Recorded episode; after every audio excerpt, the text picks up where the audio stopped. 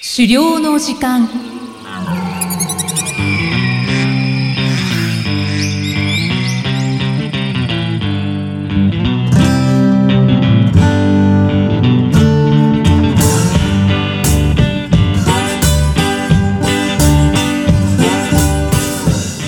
こんにちは、漁師の藤井久人です。こんにちは進行役の生きみえですこの番組では狩猟に関するさまざまなトピックをお話ししています藤井さん今回もよろしくお願いいたしますよろしくお願いします。さて今回は番組宛てにリスナーさんからメッセージが届きましたのでご紹介いたしますはい、ポッドキャストネームトラッパーカズさんからいただきましたありがとうございますありがとうございます。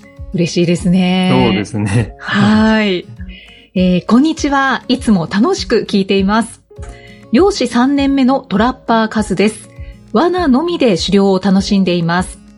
免許を取った年は豚熱、豚コレラの蔓延防止のため、私の住む地域は禁漁で、実質まだ2年目です。去年はコロナで地元の先輩漁師さんに会う機会もなく、いきなりイノシシが取れたら困るので、藤井さんと同じように小物用の箱罠を山に仕掛けて、バナナや柿を餌に狩猟をしていました。が、結局何も取れませんでした。そして今年、先輩漁師さんたちに現場で罠の指導を受け、新米罠師仲間にも恵まれて、試行錯誤の結果、タヌキやイノシシを取ることに成功しました。もちろん両方とも肉にして仲間たちで分けて美味しくいただきました。地域差もあるかもしれませんが、タヌキは生肉に執着するような気がします。ドッグフードは試してないですが、生の肉を箱穴に仕込めば取れると思いますよ。これからも陰ながら応援させていただきます。お互いに頑張りましょう。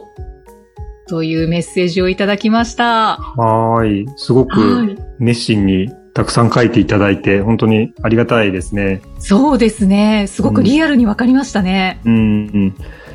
まあ私も罠漁の経験がないまま今年は一人でずっとやってたわけなんですけれども、はい。まあ昨年はまあトラッパーカズさんもそれと同じ状況だったみたいなんですよね。うんうん、そうですね。うん。で、今年は、まあ、試行錯誤の末に、タヌキとかイノシシが取れてますってことで、うん。うん。ね、仲間と一緒に取った獲物で、こうジビエを楽しめるなんて素晴らしいなーって感じで、本当は羨ましいですね。そうですよね。最高ですよねう。ん。で、箱罠に入れるタヌキの餌は生肉が良いですよっていうふうに、あの、教えていただいたんですけれども、うん、うん。ちょっと残念ながらメールを読ませていただいたタイミングでは、はい。ちょっと罠漁の漁期が終わってしまっていたので、ああ、はい。ちょっと今回私はまだ試せていないんですけれども、まあ、トレイルカメラの前に、まあ、生肉を置いてを見て、まあ、どんな動物が食べに来るかっていうのを、まあ、観察してみるっていうことは、すぐできそうだなと今思っております。ああ、そうですね。確かに。うん。まあ、ただ、なんとなくまた野猫に食べられちゃうんじゃないかなっていう気もしなくもないんですけれども、ああ、まあ、ちょっとね、猫もどれくらい、あの、生肉、なんかすごい好きそうじゃないですか。うん。なんか、魚は食べそうですけどね。うん、なるほど、なるほど。生肉どうなんでしょうかね。わからないですけどう。ん。まあ、いずれにしろまず試してみることは大事かなと思うんで、そうですね。はい。ぜひ、ちょっと試してみたいなと、うんはい、思っております。はい。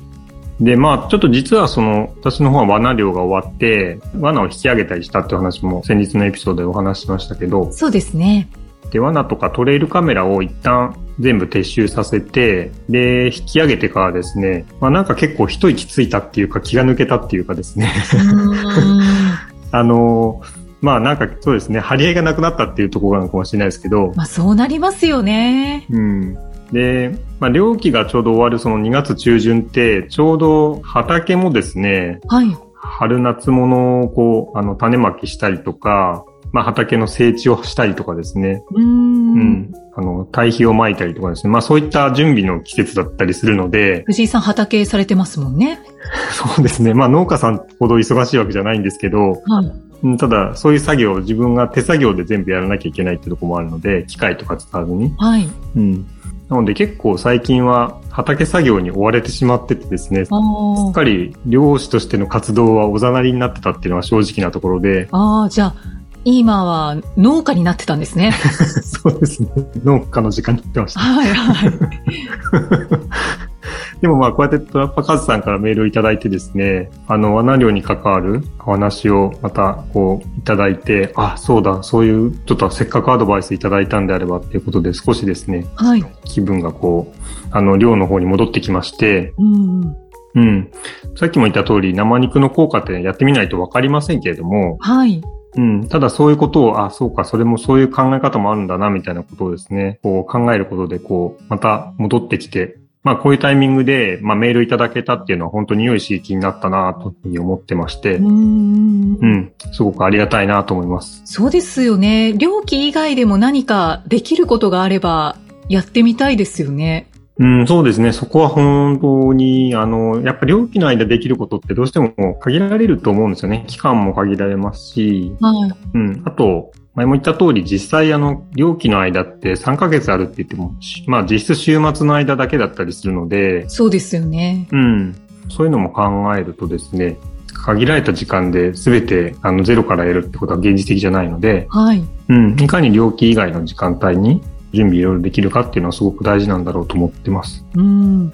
何か活動はできそうでしょうかそうですね。まあ、あの、基本的には自分の地域のところにやっぱりトレイルカメラとかを広く設置してっていうところは、まあやっていきたいですし、はい。うん。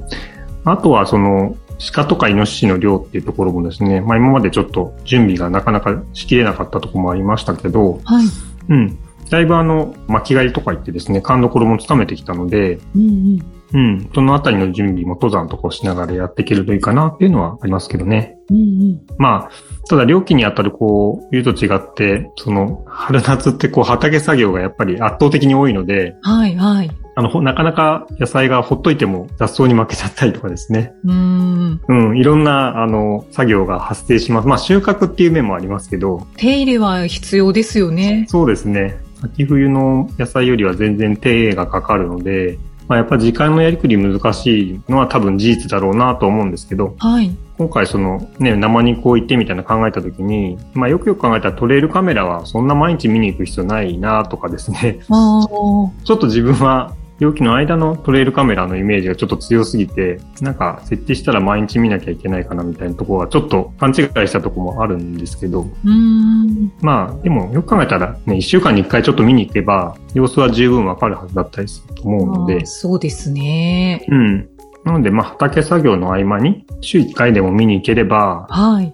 まあ、いろんな蓄積にはなってくるのかなと思ってますし、うん。で、それを続けていくと、まあ、次の猟期には、この地域の野生動物のことをもっと理解できているというふうに、まあ、準備できるんじゃないかなとは思ってるんですよね。うんうん。確かにそうですよね。うん。容器以外に、そのトレイルカメラをずっと観察していたら、あ、こういう動物がいるのかとか、うん。あこの動物の習性こういう感じなんだなとか、うん。分かってきますよね。そう思うんですよね。うんうんうん。うん。だから本当に今までは、トレイルカメラセットしたのって本当私、猟期のちょっと前ぐらいからなんで、はい。うん、意外と最近なんですよね。そうですね。だから、まだこれから半年以上、そういうあの有力期間がまだあるわけですから、はい。うん。そういう意味ではちょっとトラッパーカズさんのこう アドバイスにちょっと発奮して、 うんうん。あの、そこはちょっとね、気合を入れ直してみたいなことをちょっとやっていきたいなと、はい、思ってます。はい。ということで、トラパーカズさんメッセージいただきましてありがとうございましたあ。りがとうございました。さて、あの、引き続き番組宛てのメッセージを募集したいところではあるんですけれども、はい藤井さん、番組からの大事なお知らせがありますね。あ、そうですね。はい。はい。えー、とですねあの、2021年の4月から、あの、配信をスタートした狩猟の時間なんですけれども、えーこの4月いっぱいですね。で、あの、一旦、あの、配信の方をですね、終了させていただくことになりまして、で、あと、まあ、残り3回の配信となりますので、はい。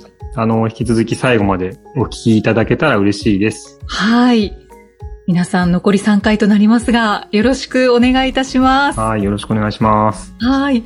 で、あのー今日、料金以外にどういうふうに活動するかみたいなお話もありましたけど、うん。あのーまあ、ちょっとメッセージはお寄せいただくとうんご紹介することができないので、うん。ぜひあの SNS、ツイッターをしていますので、うん。ツイッターの方に、あの、料金以外はこういう活動をしていますとか、うん。何かメッセージをいただけると嬉しいですねあ。、そうですね。はい。失礼していただけると参考になります。そうですよね。よろしくお願いいたします。はい。藤井さん、今回もありがとうございました。ありがとうございました。